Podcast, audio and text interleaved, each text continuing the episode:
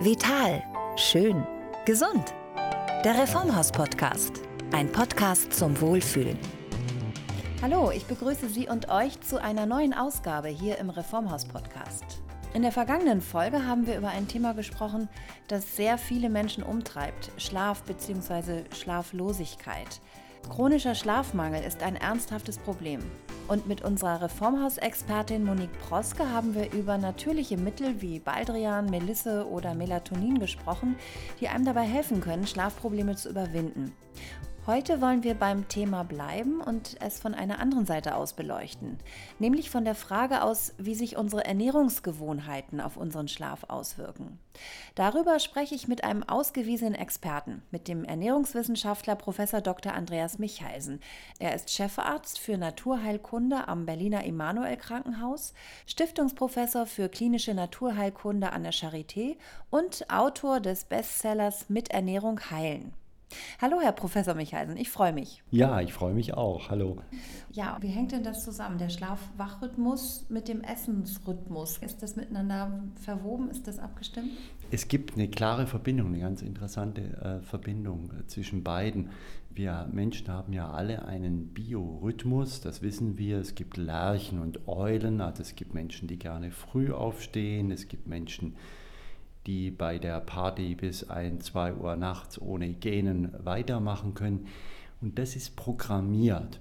Und das ist zum einen äh, ein Stück weit genetisch vererbt programmiert, aber dann gibt es nur noch zwei große Einflussfaktoren. Und das eine ist das Licht und das andere ist die Frage, wann wir essen. Das Essen hat einen ganz großen Einfluss auf den Zeitgeber in allen Zellen es ist ein ganz wichtiger Faktor für den Körper, wann wir essen. Das geht auch so weit, dass wenn wir einen Rhythmus haben, ähm, also angenommen, wir haben uns jetzt angewöhnt, wir essen um 19 Uhr Abend und das machen wir für drei bis vier Wochen, dann kann man im Körper nach diesen drei, vier Wochen schon um 15, 16 Uhr merken, dass der Körper vorbereitende Maßnahmen trifft, weil er davon ausgeht, dass um 19 Uhr wieder Essen kommt.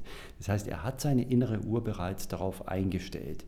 Heißt auf der anderen Seite, dass wir den Körper eben nicht nur durch einen Jetlag durcheinander bringen können, sondern wir können ihn auch durch Essen durcheinander bringen. Und das Interessante ist, dass das Melatonin, das ist ja das Schlafhormon, also eines der Hormone, was man möchte, dass der Körper das eben ähm, gut ausschüttet, ungestört ausschüttet, damit wir einen ruhigen Schlaf finden. Und dieses Hormon ist quasi mittendrin in dieser Gemengelage von den Verdauungshormonen, die von der Uhrzeit, wann wir essen, abhängig sind. Mhm. Und dann reden wir mal über die Uhrzeit. Man sollte nicht zu spät essen, wenn man gut schlafen will. Vermutlich hat das mit dem Melatonin zu tun, dass man das durchkreuzt, die Aktivität, oder wie muss ich mir das vorstellen? Genau. Ein sehr sättigendes Essen kann die Funktion des Melatonins lahmlegen oder verzögern. Und dann hätten wir in der Konsequenz deswegen Schlafstörungen. Jetzt gibt es so ein paar Grundsätze. Also sicherlich ist dieser alte Spruch nicht so ganz falsch. Es gibt aber sagen wir, so einen Grundsatz, der ist wissenschaftlich auch belegt. Man sollte im Prinzip drei Stunden vor dem Schlafengehen aufgehört haben zu essen, drei Stunden. Und man sollte eine Stunde nach dem Aufstehen morgens auch noch nicht essen. Weil da ist eben auch noch das Schlafhormon so aktiv, dass es auf der anderen Seite wieder die Verdauung stören würde. Und wenn wir über das Weglassen von Essen sprechen, ähm, äh, Sie sind ja ein großer Befürworter vom Intervallfasten, da haben wir auch schon mal drüber mhm. gesprochen in mhm. einem vorigen Podcast. Ähm, hat, ja, ist es im Grunde nicht verkehrt oder sogar besser, wenn man ganz aufs ähm, Abendbrot oder Dinner oder wie auch immer man es nennt, verzichtet, um seinen Körper nicht zu belasten? Also das legen die bisherigen wissenschaftlichen Ergebnisse nahe, dass es wahrscheinlich am besten wäre, ähm, das Abend, also auf jeden Fall nicht zu spät Abend zu essen. Ähm, eben mindestens drei Stunden vor dem Schlafengehen sollte die ganze Sache beendet sein. Dann auch keine Kalorien mehr zu sich zu nehmen. Also nicht mehr noch äh, Salzstangen oder ein Glas Rotwein oder ein äh, Keks äh, zu verzichten, sondern dann wirklich die Kalorienzufuhr zu beenden, was schwierig ist, weil die meisten Menschen ist es ja doch so, dass man da noch was knabbert oder eben ein kalorienhaltiges Getränk zu sich nimmt. Aber das wäre tatsächlich so, vor allem von der Jahreszeit gekoppelt, dass es gut wäre, wir würden bei Dunkelheit nichts mehr essen. Das hieße im Winter. Ich wollte gerade sagen, das ist, das ist, aber ein hartes Brot. Da würde man ja an sich dadurch vor, ja, würde, sollte man im Winter um 16, 17 Uhr die, das Abendbrot getätigt haben. Und das ist ja auch ganz interessant, wenn man sich das mal anschaut.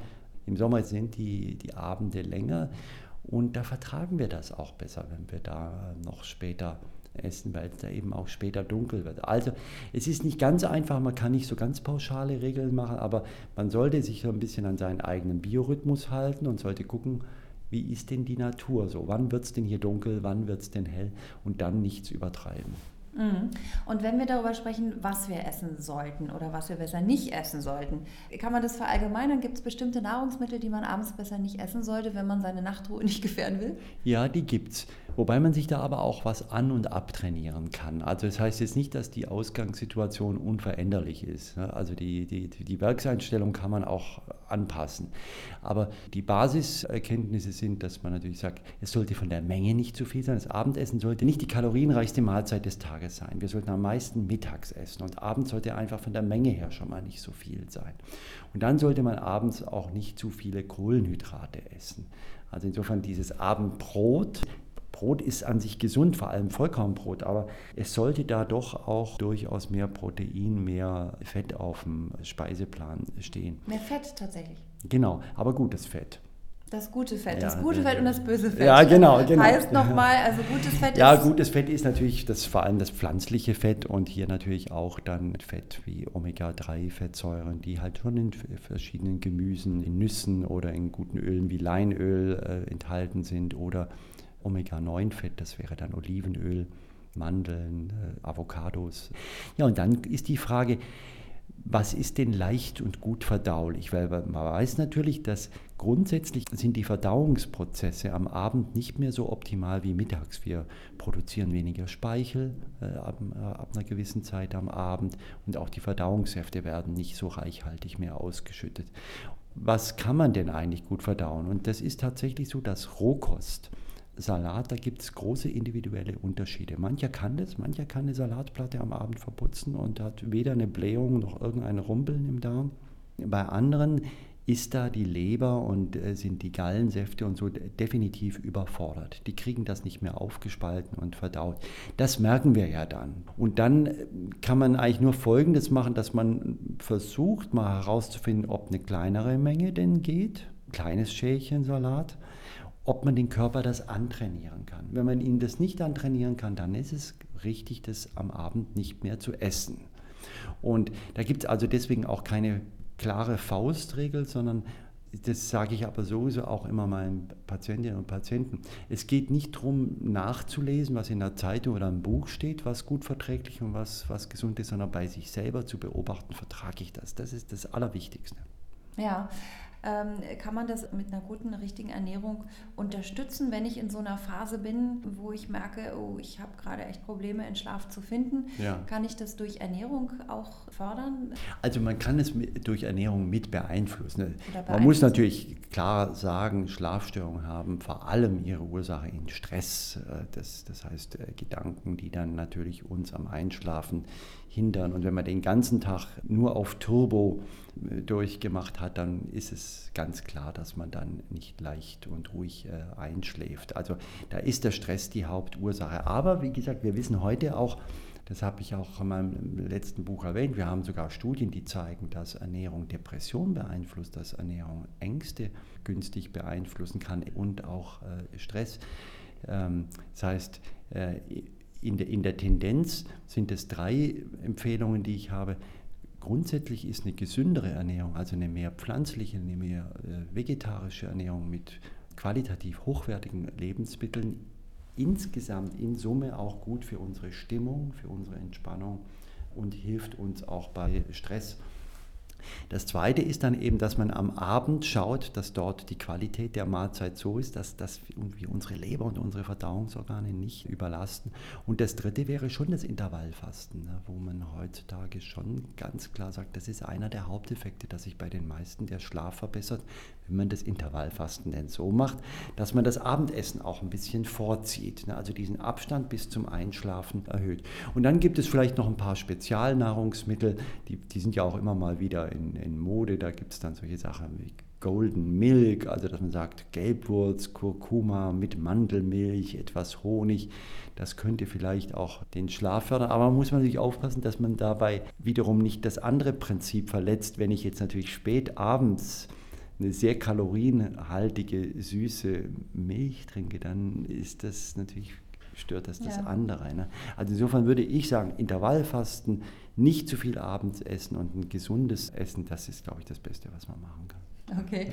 Nochmal ein Wort äh, zum Thema. Das Dumme ist ja, wenn man gestresst ist, neigt man, Junkfood zu essen, äh, sich mal eben schnell vom Bildschirm was reinzuschieben, dann hat man drei Stunden später auch schon wieder Hunger. Es ist auch so ein äh, stressbedingt falsches hm, Ernährungsverhalten, ja. oder? Ja, genau. Also ähm, da leiden wahnsinnig viele Menschen darunter genauso und, und unter dieser Situation. Und das hat ja zwei Komponenten. Das eine ist, dass man mehr und mehr nicht mehr diese Hauptmahlzeiten hat. Und ich plädiere da ganz stark für ein gutes, reichliches Mittagessen. Das ist viel besser, sich an einer Stelle mit Genuss satt zu essen, als immer wieder so den, die Spitzen des Hungers oder des Appetits mit was schnell verfügbarem dann zu kappen. Weil dann ist es ein Schokoriegel oder dann ist es vielleicht auch ein Apfel. Aber wenn das dauernd immer nur so, so, so ein bisschen ist, das ist einfach nicht gesund. Ja, noch ein Wort äh, auch zum Thema Getränke. Da muss ich leider auch über Alkohol sprechen. Ja. Äh, gerade äh, wenn man Probleme hat mit dem Einschlafen äh, oder überhaupt äh, gerade gestresst ist, neigt man natürlich auch dazu, abends dann ein Glas Alkohol zu trinken oder auch zwei oder drei. Ähm, ja, wie sieht das mit Alkohol aus? Also vordergründig kann man zum Beispiel mit einem Glas Rotwein ja erstmal ganz gut einschlafen. Ja, Alkohol ist schon, ich weiß, dass ich mir da immer keine Freunde einhandle, aber Alkohol ist einfach primär ein Riesenproblem. Problem. Es ist natürlich sehr kultiviert und natürlich ist ein guter Schluck Weißwein oder ein Rotwein auch eine Kultur und, und auch ein äh, Genuss, aber ich rede da irgendwie nicht groß drum herum. Die Menge, die wir in Deutschland verzehren an Alkohol, die ist massiv zu viel. Und wenn man Alkohol verzehrt, dann wäre es am besten nur in ganz kleinen Mengen zum Essen, so wie es ja die Franzosen und die Italiener machen. Man wird kaum in Italien oder in äh, Frankreich jemand sitzen sehen, der abends mehrere Gläser Wein zu sich Das ist am Essenstisch und da wird ein kleiner Schluck dazu getrunken und so. So ist es wahrscheinlich noch gesund. Alles andere ist einfach ungesund. Das erhöht das Risiko für viele, viele Krebserkrankungen. Das erhöht das Risiko für Übergewicht, für Diabetes, für Demenz, also für viele Sachen, die man einfach alle nicht haben will. Es ist eine Gewohnheit. Ich weiß, dass das sehr schwer ist, die zu durchbrechen. Das Gute ist, wir sind eben Gewohnheitstiere. Also wenn man sich das andere mal angewöhnt hat, zu sagen, ja, ich trinke alkoholfreies Bier oder ich trinke einen Tee abends, dann stellt man fest, dass es nicht so schwer ist, wie man sich es vorgestellt hat. Und tatsächlich nochmal die Frage zum Thema Schlafen. Für Schlaf ist Alkohol eine ganz, ganz schlechte Lösung, weil er im ersten Moment eine Schläfrigkeit erzeugt. Klar, wenn man einen Rausch hat, dann weiß man das. Aber die Qualität des Schlafes wird so beeinträchtigt, äh, und das wissen wir ja fast alle aus eigener Erfahrung, dass man deswegen auch am nächsten Morgen ziemlich zermürbt aufwacht, dass man nachts aufwacht. Also der Schlaf wird massiv durch Alkohol gestört. Es ist äh, der größte Störfaktor, den man für Schlaf überhaupt haben kann. Mehr als Kaffee. Bei Kaffee äh, ist es natürlich so, wenn man Kaffee oder Tee in großen Mengen zur falschen Zeit konsumiert, schläft man vielleicht schlecht ein. Aber er, er stört nicht die Architektur, die Qualität des Schlafes, wenn man da mal eingeschlafen ist. Ja, und gibt es denn sowas wie einen Schlummertrunk? Ich würde eigentlich für ganz klassische Schlummertrunks äh, plädieren und äh, das sind äh, Heilpflanzentees. Also Melissentee ist mein persönlicher Favorit. Nur nicht zu viel, also lieber gut ziehen lassen und eine kleine Menge trinken. Wenn man jetzt natürlich eine, einen Liter Tee ich wollte gerade sagen. Um 22 Uhr trinkt, dann wird der Schlaf natürlich durch den Toilettengang gestört.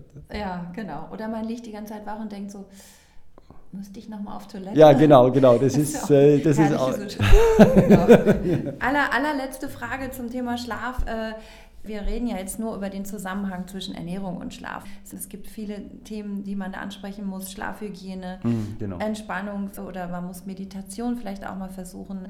Ähm, haben Sie einen ganz, ganz persönlichen Tipp, wenn Sie merken, oh, ich komme äh, im Moment echt schwer in Schlaf ähm, oder kann nicht durchschlafen, werde nachts früh wach und das Gedankenkarussell geht los. Haben Sie da einen ganz persönlichen Tipp? Das Schlaf ist für mich das Frühwarnsystem. Also das ist das Signal, dass mein Körper mir sagt, mir geht es nicht gut, ich bin überfordert.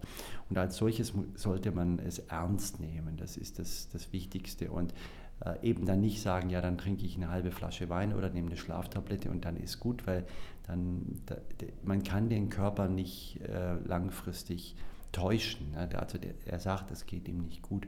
Für mich sind es eigentlich immer drei Dinge, die ich dann verstärkt einsetze. Das, also das eine ist dann erstmal zu gucken, muss man das alles so machen, was man jetzt macht? Also kann man nicht objektiv auch mal ein bisschen weniger machen, seinen Stress reduzieren, also wieder Ordnung ins Leben bringen. Zweitens, die erwähnte Meditation ist das Beste, um im Kopf aufzuräumen. Äh, und dass man das nicht in den Schlaf oder auch in die Träume mit reinnimmt, sondern 20 Minuten meditiert da passiert dann einiges im Gehirn und äh, das ist sehr, sehr hilfreich. Und dann halte ich es mit Pfarrer Kneip, ein guter Spaziergang in der Natur und vielleicht noch ein heißes Fußbad hinterher. Das tut dem Körper auch gut. Ja, Herr Professor Michalsen, ähm, vielen Dank für diesen guten Hinweis zum Schluss nochmal. Ja, gerne. Und an dieser Stelle ist unsere neue Podcast-Ausgabe auch zu Ende. Ich verweise gerne auch nochmal auf das Buch von Professor Michalsen mit Ernährung heilen, erschienen im Inselverlag. Und natürlich bekommen Sie, bekommt ihr bei Schlafstörungen auch im Reformhaus Beratung und wertvolle Produkttipps, um das Problem natürlich in den Griff zu bekommen. Infos und erste Orientierung gibt es wie immer auch auf reformhaus.de. Ich sage Tschüss und bis zum nächsten Mal. Der Reformhaus Podcast. Ein Podcast zum Wohlfühlen.